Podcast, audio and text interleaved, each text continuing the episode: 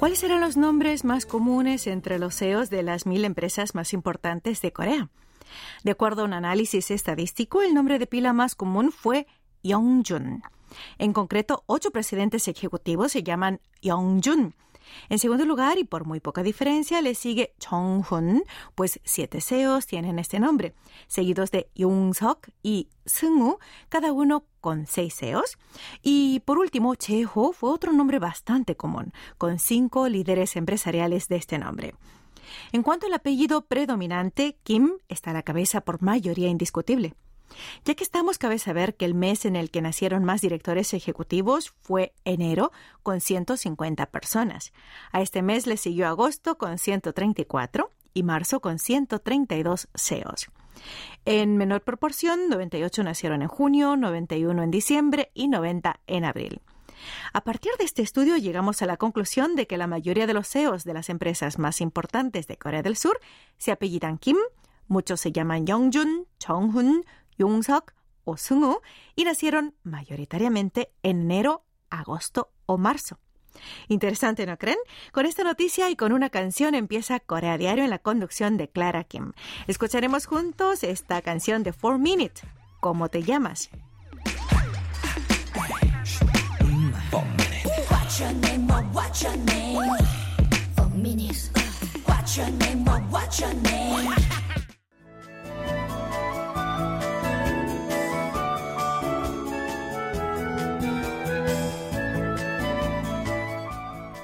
En vida, el genio del videoarte Namjoon Park, o Peng Namjoon, dijo, la belleza no se adquiere con el tiempo, sino con el cambio.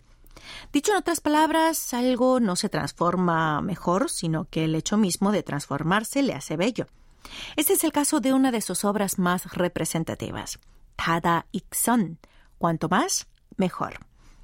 El día 15, este trabajo emblemático del difunto Peng Namjoon, conocido internacionalmente como Namjoon Pike, el maestro del videoarte, volvió a adquirir vida en el Museo Nacional de Arte Moderno y Contemporáneo de Hwacheon, después de cuatro años y siete meses apagado. El 15 de septiembre también fue el día en que se llevó a cabo la ceremonia de inauguración de Tada Ikson, cuanto más mejor, en 1988. Esta obra, realizada en conmemoración de los Juegos Olímpicos de Seúl 1988, fue la de mayor dimensión realizada por Peng Namjoon quien para crearla juntó 1.003 televisores CRT como una torre. Desde 1988, esta obra del videoarte fue un símbolo indiscutible del Museo Nacional de Arte Moderno y Contemporáneo de Hwacheon.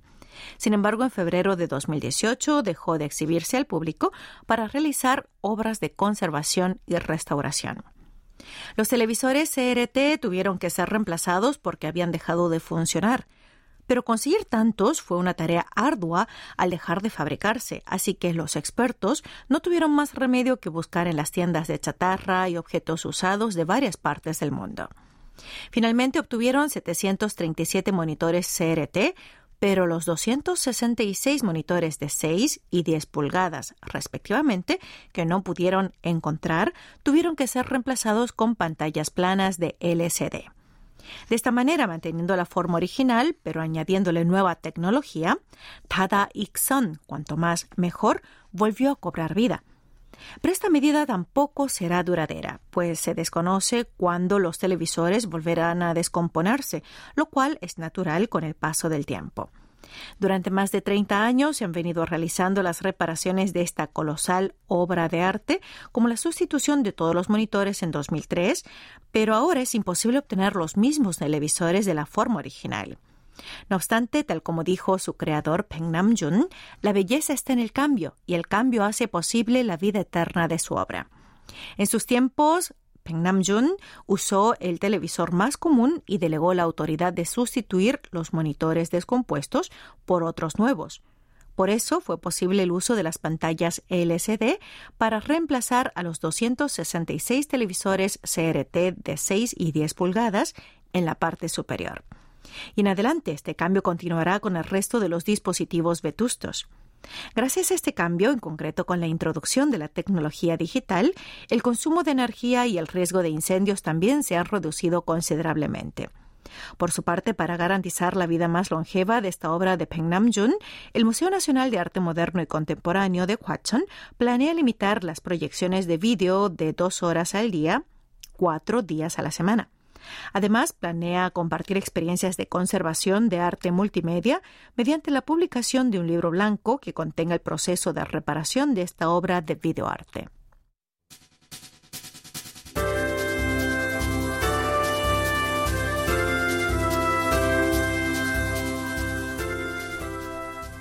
El gobierno metropolitano de Seúl ampliará el Festival de Fuegos Artificiales de Ryohan, conectándolo con los principales festivales de esta ciudad, y realizará un nuevo espectáculo de luces con drones. Asimismo, desarrollará contenidos de turismo de montaña centrados en el monte Pukhan y creará un centro de experiencia para permitir que la gente pueda disfrutar de la vista nocturna a bordo de un globo aerostático. Además, para 2026 tiene fijado un plan para convertir a Seúl en una ciudad turística con 30 millones de visitantes al año, incluidos turistas extranjeros. Según el plan de promoción turística de Seúl anunciado por el gobierno metropolitano de Seúl, la cantidad de visitantes extranjeros a esta ciudad capital en 2019, antes de la propagación de COVID-19, fue de 13,9 millones y se espera que este número aumente anualmente hasta 2026 para alcanzar los 28 millones. Con este fin, el río Han, eh, que está en el centro de la ciudad, los montes que rodean esta urbe capitalina, las vistas nocturnas, etc., se desarrollarán como nuevos contenidos turísticos.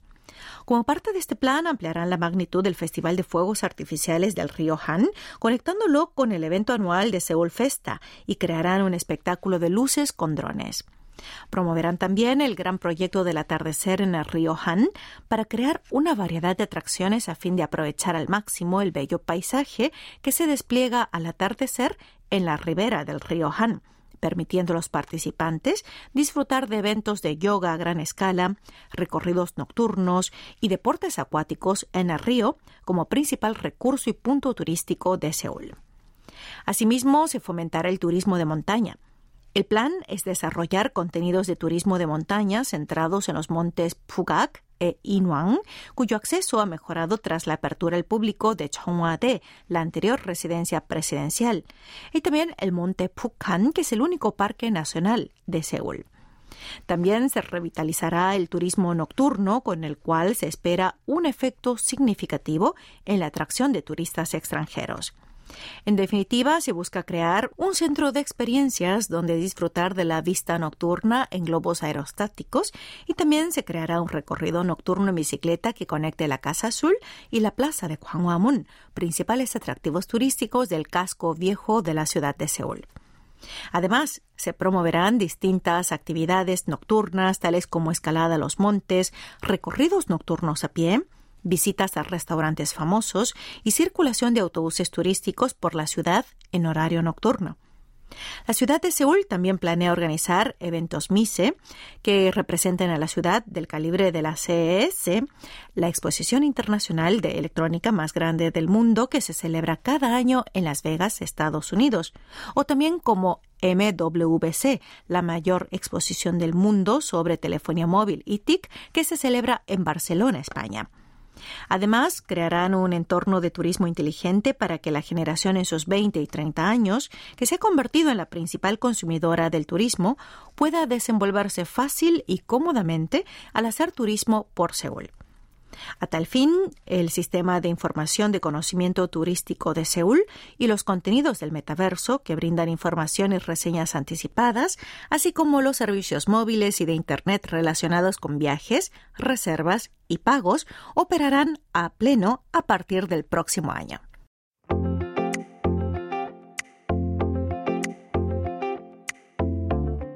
Hacemos una pausa al son de esta canción de Paul Palgan Sachungi, Pubertad en Sonrojo. De este dúo escuchamos Seúl. Luego continuamos con más Corea Diario.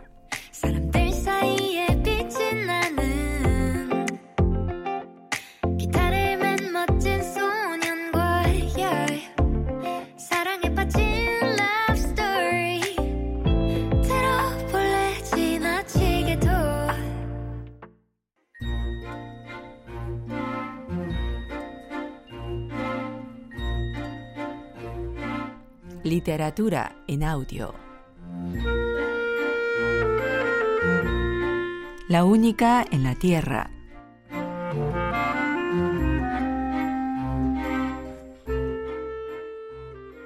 Cuando por fin se apagó el meteorito, Hana vio que era de una tonalidad verde como la de la luz que había visto salir de la boca de Kyungmin. Al desprendérsele las capas exteriores por el impacto de la caída, quedó a la vista la superficie metálica muy lisa que había adentro. Era blanca como una porcelana o cerámica esmaltada, pero era metal. Apenas se recobró del susto, Hana se despegó de Kyungmin y se metió en la carpa en busca de la pistola eléctrica que traía en la mochila. Fue tal su apuro por prender el botón de encendido que se le rompió una uña. Kyungmin se la quedó mirando sin decir nada, y él también sacó algo de su bolsillo. Cuando Hana le puso la pistola al cuello, Kyungmin se agachó doblando una de sus rodillas y le tendió el anillo la posición clásica a más no poder de Kyungmin y el gesto nada clásico de Hana, rodeados ambos de humo y una luz incandescente, conformaban una composición realmente muy extraña. Yo también llegué a la Tierra de esta manera. Atravesé 20.000 años para estar contigo. Hana quiso llorar, pero no pudo. ¿Dónde está Kyungmin? El verdadero Kyungmin. Le di mi pase libre para viajar por el universo a cambio de su nombre, su cara y toda la información que poseía, en especial la que se relacionaba contigo. Lo hizo de manera voluntaria. Yo no le hice ningún daño. Te juro que fue por mutuo consentimiento. En este momento debe estar explorando fuera de la galaxia. Baja eso, por favor. A mí no me hará nada, pero es peligroso para ti porque mi nivel de conductividad eléctrica es muy alto. Hana no comprendió ni una palabra de la explicación de Kyungmin, es decir, del que pensó que era Kyungmin, y al mismo tiempo le entendió todo. Era increíble de lo que era capaz el cerebro humano en una situación de conmoción. Nunca sus neuronas habían trabajado tan al tope de su capacidad como en ese momento. Al término del proceso, Hannah bajó la pistola eléctrica. Había caído en la cuenta de que sus peores fantasías se fundaban en premisas todavía más terribles. Tiró el arma con todas sus fuerzas y dejándose caer sentada sobre el suelo de tierra, comenzó a sollozar a viva voz.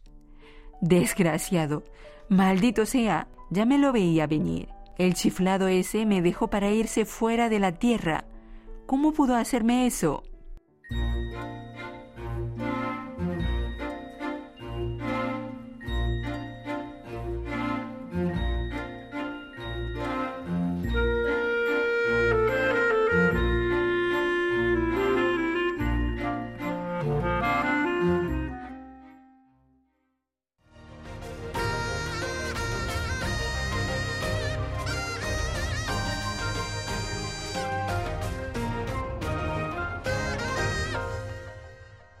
KBS World Radio.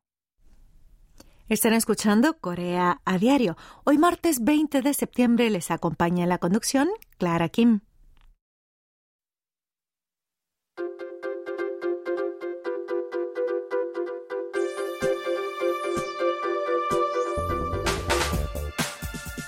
A pesar de la popularidad mundial de los contenidos surcoreanos, los productores han tenido grandes dificultades en encontrar los sitios de rodaje en los últimos dos años y medio. Es que la filmación en el extranjero ha sido cancelada o pospuesta consecutivamente por el bloqueo implementado en tiempos de pandemia por COVID-19. En una situación en la que era imposible salir y tomar imágenes de paisajes exóticos, la mayor tarea del equipo de producción fue reproducir al máximo la vegetación, el paisaje y los escenarios del extranjero con la mayor naturalidad posible para poder continuar con la producción de las obras pese a no poder salir del país. Este es el caso de Surinam, serie surcoreana que, según Flix Patrol, hasta el pasado 14 de septiembre ocupó el puesto número uno en Netflix en Corea y otros países. ¿Cómo se produjo este drama? Surinam, ambientada en un país real de América del Sur, fue filmada en República Dominicana, Jeju, Busan y Cheonju, ya que los planes de filmación en Tailandia y en otros países fueron cancelados debido a la pandemia. Para crear una atmósfera local tanto como fuera posible, se construyeron un set al aire libre en el barrio chino de Cheonju, provincia de Cholla, donde plantaron palmeras y otras plantas tropicales. La idea era crear un ambiente lo más semejante posible a las selvas y la naturaleza de América del Sur. Asimismo, ante la dificultad de traer actores extranjeros a Corea, en el reparto se incluyeron instructores de inglés y algunos actores extranjeros residentes en Corea. Eso sí, las escenas de la prisión en la que estuvo encarcelado el personaje principal fueron filmadas en una cárcel real en la República Dominicana. También se movilizaron cientos de presos modélicos reales. De hecho, Ha Jong-woo, quien interpretó al personaje principal, recuerda el ambiente atemorizante que vivió cuando entró en esa prisión y oyó vítores y maldiciones de ambos lados. Surinam es la primera serie televisiva del ultra taquillero director de cine Yoon Jong-bin, autor de Ciudad del Crimen, Kundo, La Era de la Rebelión, El espía que fue al norte, todas obras que superaron millones de espectadores. En este su primer intento televisivo, el director Yoon Jong-bin trató de plasmar un profundo amor paternal a través de su personaje principal, Kang In-gu, encarnado por el actor Ha Jong-woo, que es un ciudadano común y corriente que se mete accidentalmente en el mundo del narcotráfico. Su argumento está basado en la historia real de un capo de la droga surcoreano en Latinoamérica y consta de seis capítulos.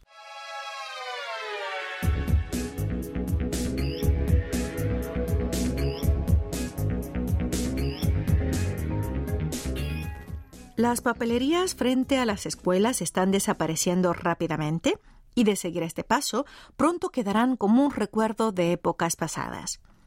A medida que disminuye la población en edad escolar y abren grandes tiendas que venden útiles escolares y golosinas baratas, tales como Taiso y locales de autoservicio sin personal, las papelerías, que antes eran lugar de visita obligada para los estudiantes coreanos, están cerrando una tras otra. Según la Cooperativa de la Industria de Distribución de Papelería de Corea, el número de papelerías minoristas en todo el país disminuyó de 10.620 en 2017 a 9.468 en 2019.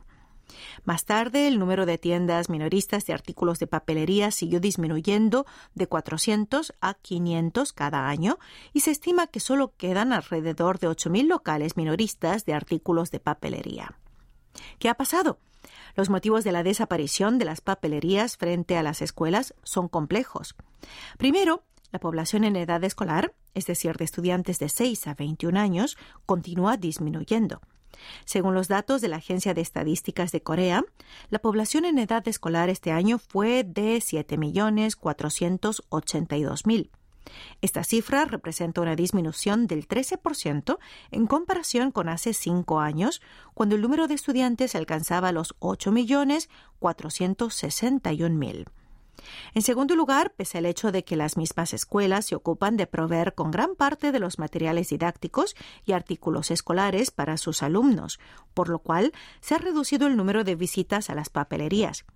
Y tercero, pululan los sitios en Internet que ofrecen útiles y productos escolares a muy bajo precio, lo cual es otro factor decisivo en esta merma de papelerías convencionales frente a las escuelas. Ante esta situación, las papelerías han venido aumentando la venta de dulces y helados de bajo precio para reemplazar la demanda de artículos de papelería y juguetes. Pero recientemente también ha surgido una nueva competencia los locales de golosinas sin personal frente a las escuelas. Esto acelera la desaparición de las papelerías convencionales que tienen que competir con los centros comerciales tanto off como online, así como con las tiendas de conveniencia y locales de autoservicio sin personal. Así las cosas, los propietarios de las papelerías frente a las escuelas, que aún siguen en funcionamiento, están adoptando medidas de autosalvación, como ejercer dos oficios para poder mantenerse, o bien reducir el horario de sus locales en caso de reducir sus ingresos. Ya se ven casos donde los dueños de una papelería administran simultáneamente una heladería o un kiosco no tripulado, o casos en los que la papelería cierra más temprano que de costumbre o solo abre en el horario de entrada y salida de la escuela para reducir gastos de mantenimiento y de personal. De esta manera, Poco a poco van desapareciendo los locales y las cosas que eran parte de la infancia de los más mayores para dar paso a una nueva era. Así, con esta noticia concluye la presente entrega del martes 20 de septiembre de Corea a Diario. Los acompañó del micrófono Clara Kim y me despido con esta canción que pertenece a Shimshin. Su título es La primera que amé. Espero que les guste y hasta el próximo encuentro.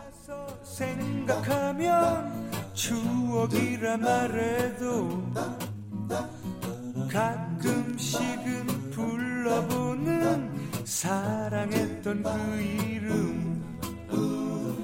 우연인 듯 지나치며 한 번쯤은 그렇게 보고 싶어. 내가 처음 사랑했던 그녀. 비가 오던 날이던가 그녀를 처음 봤을 때 멎을 것만 같은 아찔함을 느꼈지. 그날부터 밤이 되면 매일 나의 꿈속을 찾아들던 내가 처음 사랑했던 그녀